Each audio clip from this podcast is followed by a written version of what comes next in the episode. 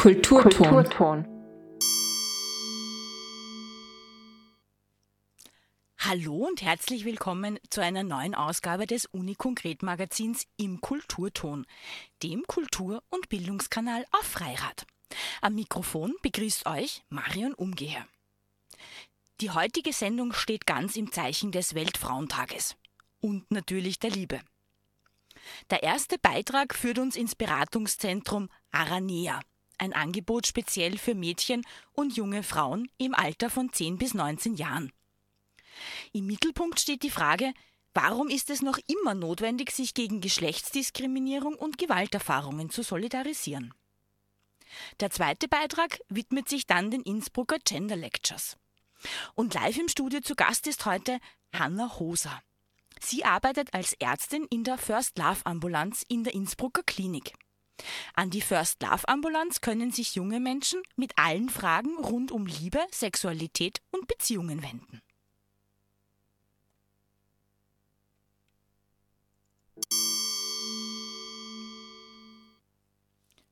Übermorgen ist der internationale Weltfrauensterntag. Livia Sawyer hat mit zwei jungen Frauen über Victim Blaming und Slut Shaming gesprochen. Was ist denn das überhaupt? Und warum ist es auch weiterhin notwendig, auf die Straße zu gehen und sich zu solidarisieren gegen Geschlechtsdiskriminierung und Gewalterfahrungen? Immer wieder denken Menschen in dieser Gesellschaft, dass sie das Recht haben, Frauen und Mädchen zu sagen, was sie anziehen sollen und was nicht.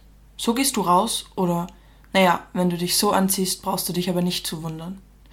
Egal, wie man sich als Frau in dieser Gesellschaft verhält, im Endeffekt wird die Schuld für Übergriffe, Beleidigungen und Diskriminierungen meist bei den Frauen gesucht. Eine junge Frau meinte vor kurzem zu mir, als wir über Slutshaming geredet haben, Weißt du, Livia, als Frau bist du ja schon eine Hure, wenn du nur atmest. Dieser Satz hat mich total getroffen. Aber es ist so viel Wahres dran. Als Frau kannst du eigentlich anziehen und machen, oder nicht anziehen und nicht machen, was du willst, am Ende bist du schuld. Am Ende fragt man dich, was du anhattest, was du gesagt hast, warum du überhaupt dort warst, als ob das irgendetwas rechtfertigen würde.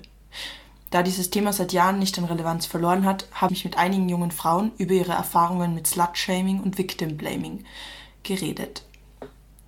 Doch was ist eigentlich Slutshaming? Man versteht darunter die Abwertung einer Person aufgrund ihrer Sexualität. In patriarchalen Gesellschaften wie auch Österreich betrifft Slutshaming vor allem Frauen und beginnt bereits sehr früh, wenn man zum Beispiel jungen Mädchen verbietet, bauchfrei und in kurzen, in den kurzen Hosen in die Schule zu gehen. Der Blick von außen sexualisiert diese Kleidung und stempelt Frauen und Mädchen, die sich gerne so kleiden, als Schlampen ab. Slutshaming betrifft aber auch Frauen, die ihre Sexualität jenseits stereotyper Klischees leben wollen, viele Sexualpartnerinnen haben und gerne darüber reden. Durch Slutshaming sollen sich Frauen für ihre Sexualität schämen und werden so in ihrer Selbstbestimmung gehemmt. Eng verbunden mit Slutshaming ist Victim Blaming. Darunter versteht man die sogenannte Täter-Opfer-Umkehr. Wenn eine Frau zum Beispiel Gewalt erfährt oder, eine sexualisiert, oder ein sexualisierter Übergriff passiert, wird die Schuld bei der Frau gesucht. Fragen wie Was hattest du denn an? oder Was hast du ausgestrahlt, dass es so weit kommen konnte? stehen im Raum. Und nicht die sexualisierenden und objektivierenden Sichtweisen des Täters. Es macht mich so wütend, dass Frauen und Mädchen 2023 noch nicht anziehen können, was sie wollen, worin sie sich schon schön fühlen und was ihnen Spaß macht, ohne mit negativen Reaktionen rechnen zu müssen, ohne ständig im Verteidigungsmodus sein zu müssen. Der eigene Style kann und sollte ja eigentlich etwas Schönes sein, etwas, womit man sich ausdrücken kann mir macht es einfach so viel Spaß. Mhm. Einfach so herum experimentieren mit Kleidern, mit Make-up und halt auch, dass ich so jeden Tag einfach mir irgendwie anders anziehen kann oder ich fühle mich gerade so und deswegen ziehe ich mich so an. Ich würde sagen, ich habe nicht unbedingt einen Kleidungsstil, also ich ziehe mich mehr so alternativ an. Und dann habe ich halt Tage, wo ich so sehr feminin ausschauen will und dann Tage, wo ich so androgyn ausschauen will und es mhm. wechselt halt immer so. Also ich habe eigentlich versucht, immer wie die anderen auszusehen und mhm. sowas. Ähm, aber dann habe ich so halt das Alternative für mich entdeckt. Die beiden jungen Frauen beschreiben ihren Style also als alternativ, als etwas, das mit ihnen gewachsen ist. Über ihre Styles drücken sie sich aus. Und am wichtigsten, es macht ihnen Spaß, sich anzuziehen, wie sie sich wohl und schön fühlen. Warum sexualisieren Menschen ihre und die Kleidung vieler anderer Frauen? Ich glaube einfach mangelndes Selbstwertgefühl. Und Und es ist halt auch das zu lernen, dass das eigentlich nicht okay ist. Mhm. Und einfach sich selber finden ist halt sehr wichtig da. Und ich glaube, die Leute, ich weiß es nicht, es tut mir eigentlich mehr leid so, wenn die Leute mich beleidigen, weil ich bin so, yo, wie unglücklich bist du mit deinem Leben, dass du so notwendig hast, mir irgendwas hinterherzurufen, oder? Meiner Meinung nach, also ich sexualisiere keine Kleidung, mhm. aber leider gibt es halt in der Gesellschaft Leute, die Klamotten sexualisieren und sagen, ja, sie hat zum Beispiel einen Ausschnitt getragen, äh, sie wollte sicher irgendwas, also sie wollte Aufmerksamkeit oder sowas. Mangelndes Selbstwertgefühl haben die Täterinnen definitiv. Aber es ist in unserer Gesellschaft normal geworden, Frauen und Mädchen aufgrund ihrer Kleidung, ihrer Sprache, ihrer Sexualität abzuwerten und bei ihnen die Schuld für Übergriffe zu suchen.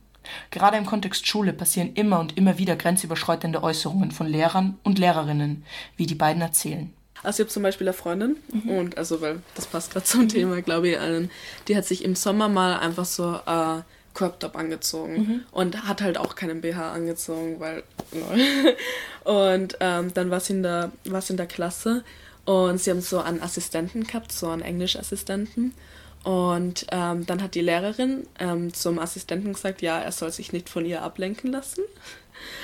Und dann war sie so, ja, ähm, keine Ahnung, sie also you fit the sexy stand oder keine Ahnung, dass sie halt fesch ist, Titten hat, aber dumm.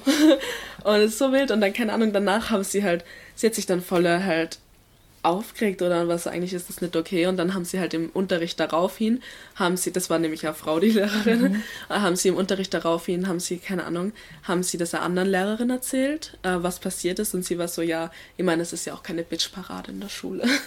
Eine weitere extrem problematische und mich fassungslos machende Aussage eines Lehrers stammt aus einer Schule, die Mädchen 2023 noch vorschreibt, ihre Schultern und Knie zu bedecken. Er als Lehrer weiß nicht, wie er sich beherrschen soll und dass Schultern halt schon ablenkend sind, auch für den Unterricht und so. Die denken mir, jo, du bist ein erwachsener Mann, das ist so eine pädophile, grausige Aussage. So, und es so wild, dass die dann einfach unterrichten können, weißt wenn du von Schultern ablenkt bist, dann solltest du probably nicht ein Lehrer an einem Gymnasium werden. So. Diese Stories sind keine Einzelfälle. Das passiert Mädchen und jungen Frauen und Frauen ständig und überall. Es ist sogar heute passiert. Ja. Aber ich, das ist genau das Ding. Deswegen finde ich eben Ausschnitte, das bedeutet, also es kann jedem passieren. Das ist das Ding. Ich, ich war da ganz normal bei, bei der Bushaltestelle und der eine Typ kam zu mir und meinte so, hey, lass zu mir nach Hause und ein bisschen chillen und alles Mögliche und hat mich richtig angebaggert und sowas. Also ja, also eigentlich finde ich, egal wie man angezogen ist, wird man irgendwie immer dann am Ende, also es kann jedem passieren, so egal wie man angezogen ist. Es wäre einfach schön, wenn wir in einer Welt leben könnten, in der jede Person anziehen und sich aufhalten kann, wo sie will, ohne Angst vor Beleidigungen, Ausgrenzungen, Übergriffen und Gewalt haben zu müssen. Es muss dir ja nicht gefallen, gefallen aber das musst du nicht zeigen, dass es dir nicht gefällt, weil mhm. es ist trotzdem noch immer die andere Person. Genau. Geht dich nichts an, Bro. Ja, aber es hindert, es hindert mich nicht daran, dass ich mich so weiter kleide, mhm. aber es ist halt einfach störend. Boah, einfach mehr so Respekt gegenüber von anderen Leuten. Also es ist mir auch voll egal, wenn die Leute jetzt finden, dass mein Kleidungsstil so schier ist, weil ich denke mir, mir gefällt ja auch nicht alles. Oder wenn ich auf der Straße gehe, dann, keine Ahnung, gefallen mir die Schuhe von der nicht oder die Hose von dem, aber es ist halt, es ist mal so egal. Und ich würde jetzt niemanden, niemals jemanden anderen so beschimpfen. Und es ist halt einfach, dass die Leute so halt einfach respektieren, dass es so andere Sachen gibt oder mhm. halt Leute, die sich anders verhalten oder anders anziehen als sie. Mehr Respekt, mehr Freiheit, sich auszudrücken und eine Welt, in der Angst vor Übergriffen und Gewalt aufgrund des Geschlechts überflüssig ist. Das wünschen wir uns. Doch da wir das noch lange nicht erreicht haben, stehen wir auch dieses Jahr wieder am 8.3. am Internationalen Weltfrauentag auf der Straße. Um uns zu solidarisieren und zu zeigen, dass wir noch nicht da sind, wo wir hinwollen. Dieser Beitrag von Livia Sawyer entstand in Kooperation mit Aranea, einer Beratungsstelle für Mädchen und junge Frauen. Zwei junge Frauen im Alter von 14 und 18 Jahren haben wir soeben im Beitrag gehört. Was sie erleben, ist kein Einzelfall. Die Bewertung und vor allem die Abwertung von Frauen ist ein internationales Problem. Es passiert überall, egal was Frau tut. Daher ist es noch immer notwendig, auf die Straße zu gehen und darauf aufmerksam zu machen. Frauen werden Opfer von Geschlechtsdiskriminierung und Gewalterfahrungen. Wer mehr zu Aranea wissen möchte, im Internet auf der Website www.aranea.or.at.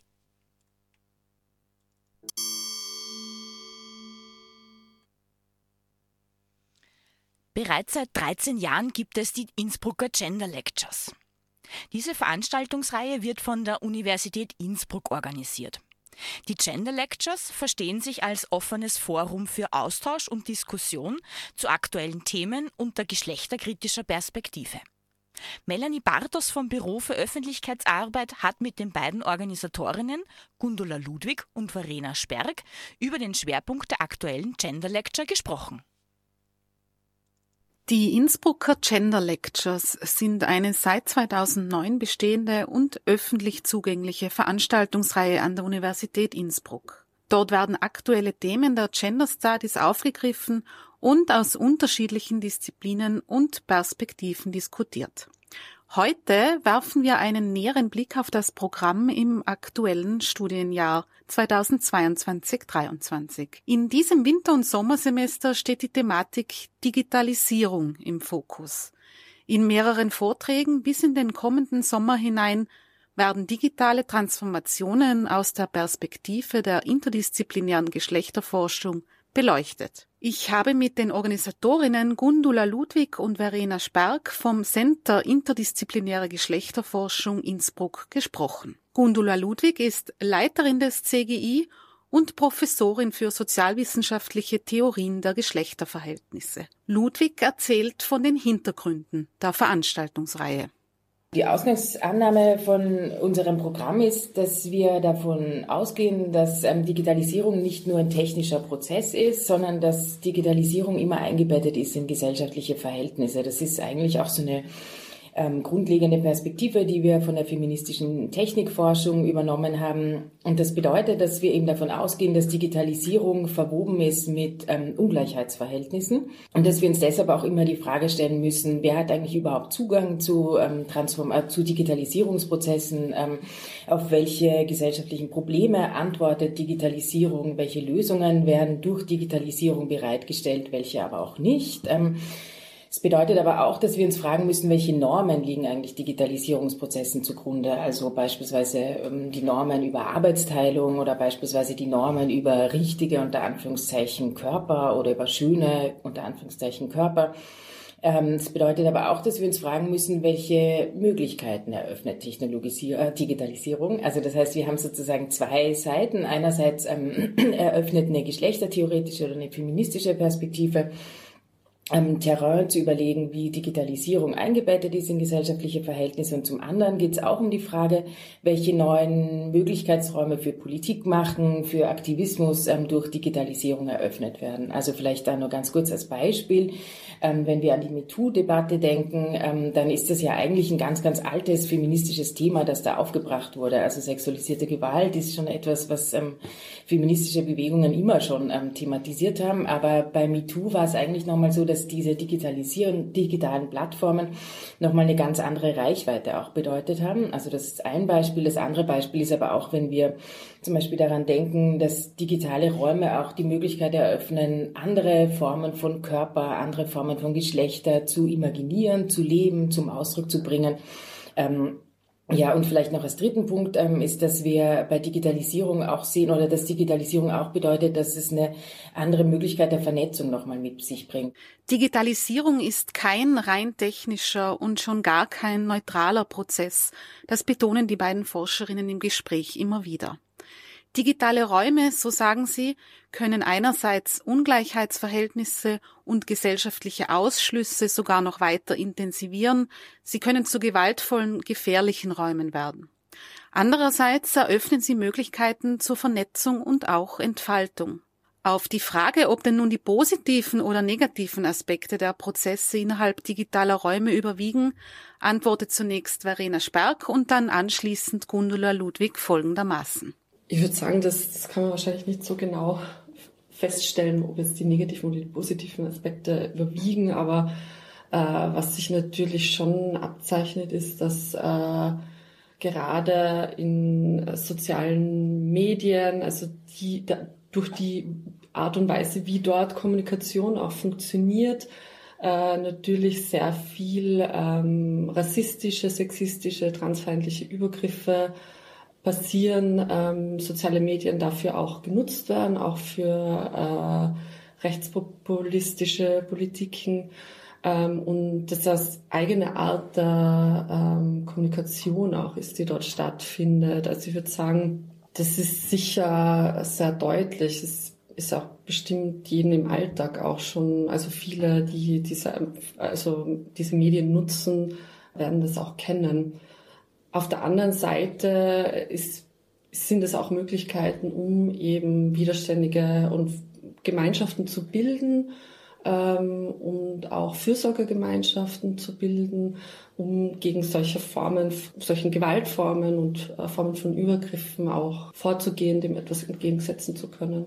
Mhm, genau, vielleicht, wenn ich da nur kurz ergänzen darf. Ich glaube, uns geht's vielleicht jetzt gar nicht nur so um die Frage, überwiegen da die negativen oder die positiven ähm, Dimensionen, sondern es geht eigentlich auch vor allem um zweierlei. Also Digitalisierung wird ja oft in der öffentlichen Debatte so als ja, neutraler technischer Prozess dargestellt. Ja? Und da geht es uns jetzt erstmal darum zu sagen, das ist kein neutraler Prozess. Das hat eben ganz viel mit Geschlechterverhältnissen, mit rassistischen Verhältnissen, mit Klassenverhältnissen, mit ähm, Ability-Verhältnissen, mit sexuellen Verhältnissen zu tun. Ähm, eben nochmal, weil dieser Prozess der Digitalisierung nicht im luftleeren Raum stattfindet, sondern eben in einer Gesellschaft, die aus unserer Perspektive oder aus der Perspektive der Geschlechterforschung eine Gesellschaft ist, die durch Macht- und Herrschaftsverhältnisse strukturiert ist. Und das sichtbar zu machen, dass eben das, ähm, also auch diese öffentlichen Debatten noch mal ein bisschen zurechtzurücken und zu sagen, Digitalisierung können wir eigentlich gar nicht anders denken, außer aus einer geschlechtertheoretischen, außer oder aus einer rassismustheoretischen Perspektive. Das ist das eine. Und das andere ist eben auch, dass ähm, äh, in der Forschung eigentlich ganz oft Digitalisierung ähm, nicht aus einer feministischen, nicht aus einer postkolonialen, nicht aus einer queertheoretischen Perspektive ähm, bearbeitet wird, sondern eben auch da wird eigentlich diese ja, ich würde sagen, eigentlich letztendlich zu kurz gegriffene Annahme reproduziert, dass ähm, Digitalisierung eben ein neutraler Prozess ist. Und darum geht es uns eigentlich mit dieser Vortragsreihe zu sagen, das ist nicht so, sondern eben, ähm, das ist ganz in vielerlei Hinsicht verwoben. Digitalisierung ist in vielerlei Hinsicht verwoben mit ähm, gesellschaftlichen Ungleichheitsverhältnissen. Die diesjährigen Innsbrucker Gender Lectures gehen dementsprechend den vielfältigen Prozessen, die hinter der Digitalisierung stehen, nach und beleuchten sie aus den Perspektiven interdisziplinärer und intersektionaler Geschlechterforschung. In weiterer Folge werden dann Themen wie digital vernetzte Medien und rechte AkteurInnen beleuchtet, genauso wie zum Beispiel das Thema der Körpernormierungen im Digitalen am Beispiel der Neurowissenschaften. Ein Blick auf das umfassende Programm lohnt sich auf jeden Fall. Alle weiteren Informationen und Details zu den Zeiten und Inhalten der einzelnen Vorträge finden sich auf der Website des Center Interdisziplinäre Geschlechterforschung Innsbruck und zwar unter uibk.ac.at slash Geschlechterforschung. Und nun dreht sich alles um die Liebe.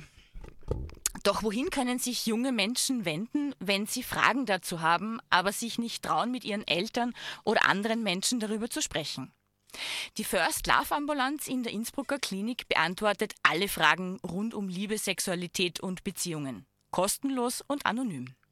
Hanna Hoser arbeitet dort als Ärztin und ist heute bei uns zu Gast. Und wir haben uns im Vorgespräch auf ein kollegiales Du geeinigt. Ähm, liebe Hanna, was kann ich mir unter einer First Love Ambulanz vorstellen? Zu Beginn herzlichen Dank für die Einladung.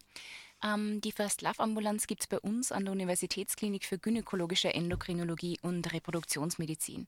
Und hier können Jugendliche zu uns kommen und all diese Themenbereichen, die du gerade angeschnitten hast, ähm, Fragen stellen und auch Antworten bekommen.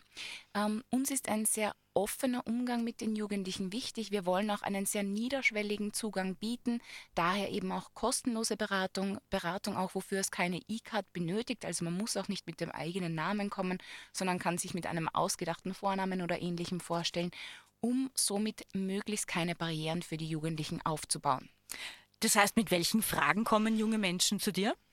Ähm, ganz, ganz unterschiedlich. Es geht oft um Verhütung, Verhütungsberatung. Es geht sehr oft um das erste Mal, aber auch zum Beispiel entwickeln sich dann im Gespräch auch äh, Fragen zum Thema, ich habe Probleme beim Einführen eines Tampons zum Beispiel oder auch ganz banale Themen wie, äh, wenn ich mich rasiere, bemerke ich, dass ich oft Hautirritationen habe und selbst in diesem Bereich ist Beratung immer sehr gerne gesehen und gewünscht. Warum ist denn das so wichtig, dass es äh, mit der First Love Ambulanz eine Anlaufstelle für junge Menschen zum Themenbereich Liebe, Sexualität und Verhütung gibt? Wahrscheinlich traut man sich das mit der Mama oder mit dem Papa oder auch mit anderen Erwachsenen nicht besprechen, wahrscheinlich auch nicht mit ähm, Gleichaltrigen, oder? Ähm, ich glaube, die Hemmschwelle, das mit einer Person zu besprechen, die man, wenn man das möchte, nur einmal im Leben sieht und nie wieder sieht, ist natürlich deutlich niedriger, als das mit den engsten Bezugspersonen, jetzt wie du es genannt hast, eben Eltern zu besprechen. Im Freundeskreis, denke ich, wird schon sehr, sehr viel besprochen. Es zeigen auch Studien, dass viel Sexualaufklärung in der Peer Group, also im Freundeskreis, stattfindet. Aber ich denke, es ist auch wichtig, wenn man die Möglichkeit hat, zu Personen gehen, wo es auch die gewisse Expertise im Hintergrund gibt. Und dafür sind wir eben da. Du hast gerade wir angesprochen, das heißt, ähm, hinter, dem, hinter der First Love Ambulanz steht ein Team. Ihr seid sehr interdisziplinär unterwegs. Wer gehört denn da alle zum Team dazu? Ähm, also unser Team besteht primär aus Personen, die bei uns an der gynäkologischen Endokrinologie und Reproduktionsmedizin äh, arbeiten, angestellt sind. Und wir sind eben ein Team aus Assistenzärztinnen und Oberärztinnen, die hier beratend tätig sind. Äh, und äh, Sozialarbeiter und Pädagogen, glaube ich, habe ich auch noch gelesen und Psychologen, oder? Also wenn es weitere Fragen gibt. Bei uns hier in Innsbruck nicht. Ah, okay. Ähm, es gibt aber natürlich immer die Möglichkeit, wenn wir merken, es besteht Bedarf, dann stellen wir Kontakt her. Also ähm, primär ist es so gedacht, dass man bei uns in die Sprechstunde kommt und dann eben, wie gesagt, von einem Arzt, einer Ärztin betreut wird. Aber wenn Bedarf ist, dann stellen wir natürlich Kontakt her. Hm, okay, verstehe. Ähm, aber ich kann mir vorstellen, dass es wahrscheinlich ganz, ganz schwierig ist, über Sexualität zu sprechen, oder? Wie nehmt ihr den jungen Menschen die Scham? Ähm, Du sagst ganz was Wichtiges jetzt gerade. Das Wort Scham, da bin ich nämlich ganz empfindlich, weil genau um das geht. Die Scham muss raus aus diesem Thema. Ähm, wir merken schon in der Sprache sehr früh, es geht um Schambereich, es geht um Schamlippen und hier ist mir schon das Wording, also die Begriffe sind mir sehr, sehr wichtig. Also es geht um Intimbereich, es geht um Vulvalippen. Und auch hier versuche ich ganz offen mit den Jugendlichen zu kommunizieren. Und wenn die merken, ich kann da jede Frage stellen, die ich möchte und ich werde nicht ausgelacht und ich werde ernst genommen, dann ergießt sich meistens direkt ein Meer an Fragen. Und ich finde es auch immer sehr wichtig, ich gehe mal rein ähm, mit dem Start, du kannst mich alles fragen, was du möchtest. Und es kann sein, dass ich nicht alles weiß. Und ich glaube, das ist auch ganz, ganz wichtig zu sagen, man muss nicht alles wissen. Und niemand weiß alles, in keinem Bereich im Leben. Und gleichzeitig können wir dann sagen, hey, aber wir können gemeinsam schauen, wir können gemeinsam im Internet nämlich nachschauen. Und dass man dann nicht auf Seiten landet, wo man das Gefühl hat, die, die Quellen sind fragwürdig, sondern auf Seiten, denen man vertrauen kann. Das heißt, es ist wahrscheinlich gerade in Zeiten des Internets gar nicht so einfach. Da sind sehr viele Angebote ähm, äh, verfügbar über alles Mögliche, pornografische Webseiten. Wie schwierig ist es denn für gerade für junge Menschen, wenn so viel Informationen, teilweise auch falsche Informationen im Internet kursieren, da auch ein gutes Bewusstsein für den eigenen Körper zu bekommen. Mhm. Das ist ein sehr, sehr wichtiger Punkt. Entschuldigung. Es ist ja so, dass ähm, soziale Medien sehr intensiv von Jugendlichen genutzt werden. Also es gibt äh, Studien, die Zeiten zeigen, dass Jugendliche bis zu zweieinhalb, drei Stunden am Tag in sozialen Medien, also Computer, Tablet, äh, Handy verbringen. Und hier werden primär Apps verwendet zur Kommunikation, also natürlich auch WhatsApp, aber auch Instagram und TikTok zum Beispiel. Und das Schwierige bei diesen Apps ist, dass hier Jugendlichen ähm, Arten vorgestellt werden oder auch vorgespielt werden, sage ich jetzt ganz überspitzt, wie ihr Leben auszusehen hat. Ähm, wie sie selbst auszusehen haben. Diese Filterfunktionen zum Beispiel, auch die man anwenden kann bei Selfies, äh, generieren ja ein Bild oder ein, ein Gesicht, dem Jugendliche überhaupt nicht ähm, erfüllen können. Also diese Ideale können sie gar nicht erfüllen. Und gleichzeitig lernt man hier eben, wie man sein Leben gestalten sollte. Dann gibt es parallel dazu die Hollywood-Filme, wo man lernt, wie Beziehung ausschauen sollte. Und dann eben noch pornografische Inhalte, wo man glaubt zu lernen, wie Sexualität ausschauen sollte. Und das ergibt eine ordentliche Messlatte. Also, dass man als jugendliche Person ähm, zu zweifeln beginnt oder vielleicht daran zerbricht, zu sagen, hey, das bekomme ich nicht hin oder ich habe keine Ahnung, wie ich das schaffen soll, ist für mich sehr nachvollziehbar. Mhm. kann ich mir vorstellen, oder? Also ähm, wahrscheinlich auch äh, pornografische Webseiten sind wahrscheinlich auch früher besser geschützt gewesen oder zumindest ist man dieses Material als Jugendliche nur schwer herangekommen. Jetzt im Internet werden wahrscheinlich auch schon sehr früh auch sehr junge Menschen damit konfrontiert, für die es vielleicht gar nicht so gut ist, dass sie damit in Kontakt kommen, oder? Ähm, ich glaube, dass sie damit in Kontakt kommen, können wir nicht mehr verhindern, um ganz ehrlich zu sein. Aber was sehr wichtig ist, ist mit den Jugendlichen auch dann darüber zu sprechen. Also eben zu sagen, hey, das, was du da siehst, sind Personen, die wurden gecastet. Das sind Personen, die wurden bezahlt. Das Setting wurde ausgewählt. Da gibt es Musik dazu, die wurden gebleached, rasiert, geschminkt, was auch immer. Das ist wie ein Film auch ein Film ist, eben auch das ein Film mit Sexualität. Und das ist nicht die Realität. Den Jugendlichen fehlen oft die Werkzeuge, diese Medien einer Realitätsprüfung zu unterziehen, auch eben bei diesem Thema. Und ich glaube, wir können nicht verhindern, wie gesagt, dass sehr junge Personen auch schon in der Volksschule zum Beispiel diese Videos sehen, aber es ist wichtig, dass sie Anlaufpersonen haben, ähm, wo sie hinkommen können und sagen, du, läuft das wirklich so ab? Und wir können sagen, nein, und dafür seid ihr natürlich auch da und ihr beantwortet alle Fragen, die auch vielleicht, wo man sich denkt, oh Gott, das ist total peinlich, die kann ich doch nicht stellen, oder? Mhm. Ähm, ich habe auch das Gefühl, dass die Fragen, die wirklich unter den Fingernägeln brennen, nicht die ersten sind, die gestellt werden. Also in einem Gespräch äh, dauert es einfach ein bisschen, bis die Personen merken, okay, die meint das wirklich so, dass ich alles fragen kann. Und sie auch merken, dass dann ein, ähm, ein Raum entsteht, der sehr geschützt ist für sie selbst. Und dann kommen erst die spannenden Fragen. Ähm, eben, ich hatte mal eine Jugendliche, die mich erst ganz am Schluss gefragt hat, wie denn eigentlich ähm, Tampons anzuwenden sind. Und sie hat mich, die erste Frage, die sie mir gestellt hat, war, wie Analsex funktioniert. Also mit einer ganz äh, groben Frage hineingeprescht. Mhm. Und ich habe dann gemerkt, da wollte sie einfach, glaube ich, nur ein bisschen Theorie wissen. Und dann sind wir aber zu ganz basic gekommen. Also wie werden Tampons angewendet? Und ähm, dann habe ich gemerkt, es fehlt ganz viel anatomisches Hintergrundwissen. Beziehungsweise auch, ich habe dann gesagt, du kannst dir zum Beispiel deine Vulva einmal mit einem Spiegel anschauen. So wie wenn man zum Hausarzt geht oder zur Hautärztin und die fragt, wo sind denn deine Muttermale und die wissen das ganz genau. Aber wenn es dann darum geht, wo gehört ein Tampon hinein, dann ist es so, also da schaue ich sicher nicht hin. Da habe ich gar keine Ahnung. Das heißt, du hast auch was, was äh, Interessantes angesprochen, liebe Hanna. Ähm, das Wissen. Ähm, ihr macht ja auch ähm, Angebote für Schulklassen. Also man, ähm, Schulklassen können auch euch besuchen. Was macht ihr da für ein Programm? Äh, das dauert meistens um die zwei Stunden und hier wird Anatomie durchgesprochen. Es werden auch zum Beispiel unterschiedliche Stellungen durchgesprochen. Es werden auch äh, Beziehungskonstellationen durchgesprochen, also eigentlich relativ offen. Und man fragt auch vorher, gibt es denn spezielle Bereiche in der Klasse oder Punkte, die angesprochen werden sollten? Und das ist alles sehr flexibel, also man kann sich auch an die Fragen sehr anpassen. Und die Jugendlichen kommen dann immer zu uns in die Ambulanz, also wenn die Ambulanzräume leer sind natürlich und bekommen so einen gynäkologischen Stuhl oder so einen gynäkologischen Untersuchungsraum einmal zu Gesicht in einem sehr neutralen Setting. Also da verlangt niemand, dass man etwas über sich selbst erzählt oder sich auszieht oder ähnliches. Also einfach hier auch die Berührungsängste vor so einer solchen Situation nehmen. Ähm, Jetzt kann ich mir vorstellen, ganz viele ähm, Jugendliche haben vielleicht auch Fragen zum Thema ähm, gleichgeschlechtliche Liebe. Für das seid ihr wahrscheinlich auch da, oder? Mhm, natürlich. Und wie schaut es mit Transgender aus? Es ist in der letzten Zeit doch immer wieder ein großes Thema, weil man sich doch immer mehr traut, darüber zu sprechen. Vielleicht kannst du noch ganz kurz ein bisschen was dazu sagen. Mhm, sehr gerne. Ähm, hier haben wir eine separate Sprechstunde, die Transgender-Sprechstunde. Und hier kommen sehr, sehr viele Jugendliche auch aus ganz Westösterreich eigentlich zu uns. Die wird sehr gut frequentiert. Ähm, Dr. Katharina Feil betreut diese primär. Und wie gesagt, wir haben sehr guten Zuspruch und sehr gutes Feedback für diese Sprechstunde erhalten. Wunderbar, liebe Hanna, vielen, vielen Dank für die Einblicke in die Angebote der First Love Ambulanz. Noch ganz kurz, die Sprechstunden sind jeden Dienstag und Donnerstag von 13.30 Uhr bis 15 Uhr. Die Termine können kostenlos und anonym vereinbart werden unter der Telefonnummer 05 504 230 68. Und äh, ganz wichtig ist noch, die First Love Ambulanz befindet sich am K äh, Gelände der Innsbrucker Klinik im HNO-Gebäude im ersten Stock, glaube ich, wenn genau. ich es richtig in Erinnerung ganz habe. Ganz korrekt, ja. Und wenn es noch weitere Informationen braucht, dann kann man die auch im Internet anschauen unter www.firstlove.at, oder? Mhm. Alles klar.